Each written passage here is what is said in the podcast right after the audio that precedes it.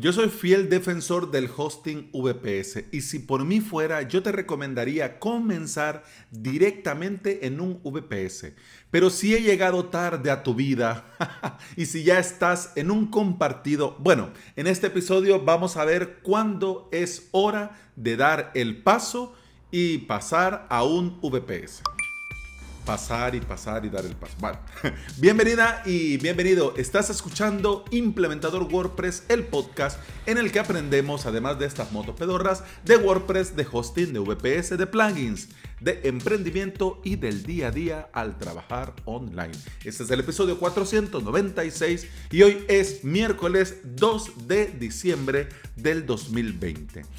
Si quieres aprender de WordPress y de hosting VPS y lo quieres hacer por medio de video tutoriales en cursos online, te invito a suscribirte a avalos.sv, donde tenés cursos y clases para aprender de cero o subir al siguiente nivel. La suscripción te da acceso a todo el contenido, al soporte, a hosting de prueba, a, a, bueno, a probar un VPS y a muchas cosas más. Dicho sea de paso, en enero del 2021 cambia de precio. Así que, y dicho sea de paso, en el 2021 cambia de precio, sube de precio. Así que no lo dejes para después. Vas a avalos.sv.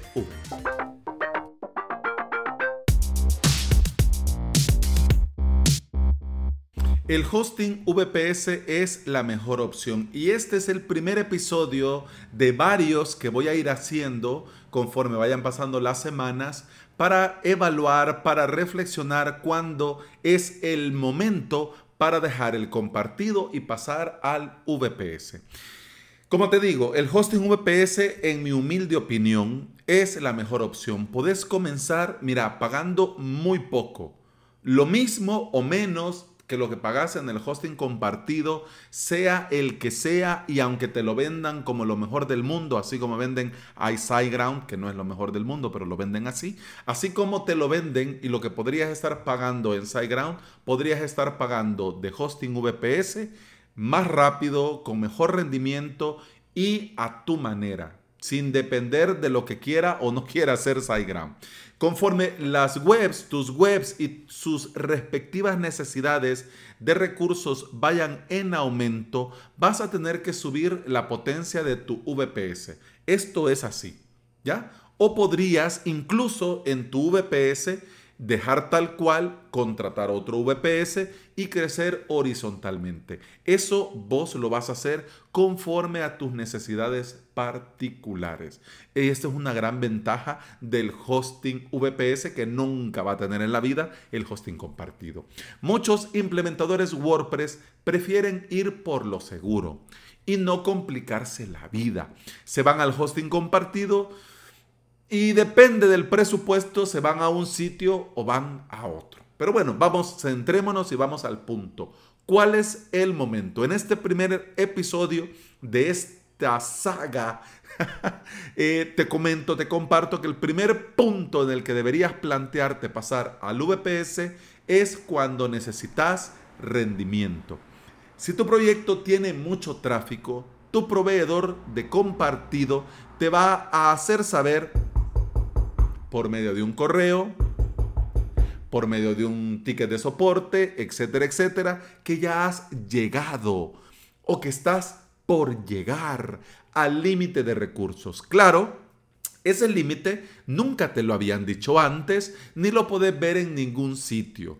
Es normal que en la mayoría de paneles de control te diga uso de CPU 80%, uso de RAM 70%, pero 80%, 70% de qué, de cuánto. Si vos tenés un core, ya sabes que ya está llegando al 80 de un core. Si tenés dos cores, bueno, si te dicen que está llegando al 80, hombre, es porque ya estás consumiendo más de un core de procesador, hombre, sí, sí, ahí lo entendemos todo. ¿Ah? Por eso cuando contratas un VPS lo tenés claro y es muy diferente que te digan que estás consumiendo el 80, el 70 de a saber cuánto, a que te digan, mira, usted contrata, va a tener un core y va a tener uno de RAM. un giga de RAM. Pero saben que su negocio es no decírtelo. Estas empresas de hosting compartido saben que su negocio es que vos esto lo ignores. Porque van a comenzar dándote muchas cosas ilimitadas y cuando ya estás con todo montado, vienen y te dicen que es el momento de pasar al siguiente nivel. En ese momento vos podés hacer tres cosas. Una, pagar más y seguir con ellos. Dos, por lo anterior, llorar amargamente. O tres, dar el salto al VPS. Dar el salto. En este punto, en ese punto en el que ya tenés todo montado y todo rodado, yo sé que es complicado, porque ya lo tenés todo montado y todo está en producción. mira, solo con pensarlo es normal que te suden las manos.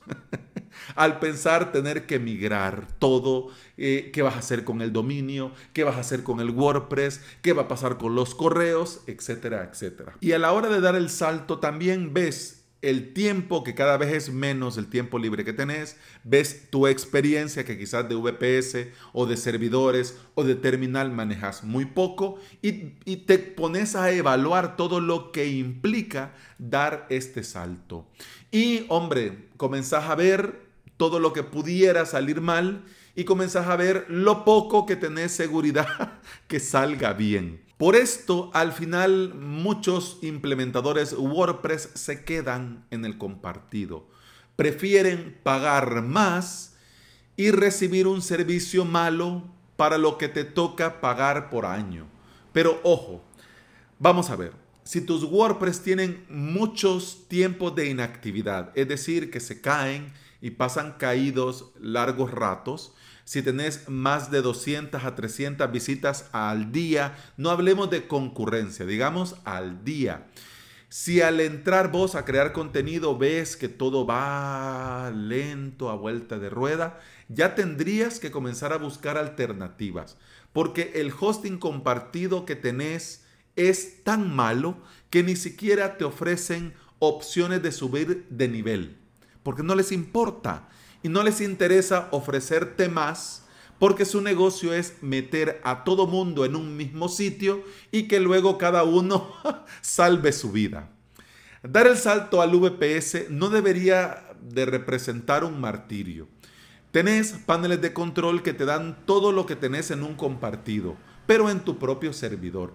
Paneles estilo Plesk, estilo Estia, tenés todo, todo, todo lo que te da un compartido. Por ejemplo, instalar WordPress en un clic, seguridad de firewall, detección de bloqueo de intentos de acceso desde el propio servidor, administración de zona DNS para tus dominios, creación y administración de correos, crear cuentas y dar acceso a diferentes usuarios y un amplio, etcétera, etcétera. Al contratar el VPS, de hecho, el proveedor te ofrece diferentes paneles, unos gratuitos, otros de pago, ya instalados, si vos así lo querés. O podés contratar el VPS y vos instalarte Estia y en menos de media hora ya tenés listo tu hosting VPS. Vos me vas a decir, hombre Alex, como es tu pan de cada día, ah, mira qué galán. Para vos todo está muy bien, todo es muy fácil, todo es de soplar y hacer botellas. Mira, yo sé que todo lo que te he hablado suena a ciencia ficción, pero no te preocupes, porque en YouTube tengo muchos directos donde te enseño a hacer esto con lujo de detalles, a crearte tu propio hosting VPS Hombre, y por supuesto, ya que puedo barrer para casa, por supuesto, en avalos.sv tenés clases y cursos para aprender todo lo que te he dicho en este episodio paso a paso. Y si tenés dudas y si tenés preguntas, ahí me tenés a mí a un golpe de clic respondiendo todas y cada una de tus preguntas. Y bueno, eso ha sido todo por este episodio. Eso ha sido todo por hoy. Muchas gracias por estar aquí. Muchas gracias por escuchar. Te recuerdo que puedes escuchar más de este podcast en todas las aplicaciones de podcasting. Por supuesto, Apple Podcast, Google Podcast, iBox y Spotify. Si andas por estos lugares y me regalas un comentario, una valoración, un me gusta, un corazoncito verde, así como el de Baby Yoda, Baby Baby Yoda, yo te voy a estar eternamente agradecido porque al hacer esto apoyas al podcast y le das la oportunidad a otros implementadores de conocerlos, ¿ya? Te recuerdo que mañana jueves 3 de diciembre el directo va a ser a la una de la tarde. Una de la tarde y voy a poner a punto y voy a conocer por primera vez un panel de control para crearte tu propio hosting VPS. Así que si te interesa el hosting VPS y te interesa acompañarme, te recuerdo que mañana es a la una de la tarde. ¿Dónde? En avalos.sv barra directo. bum bam bum bam bam bum bam bum bam bum bam bum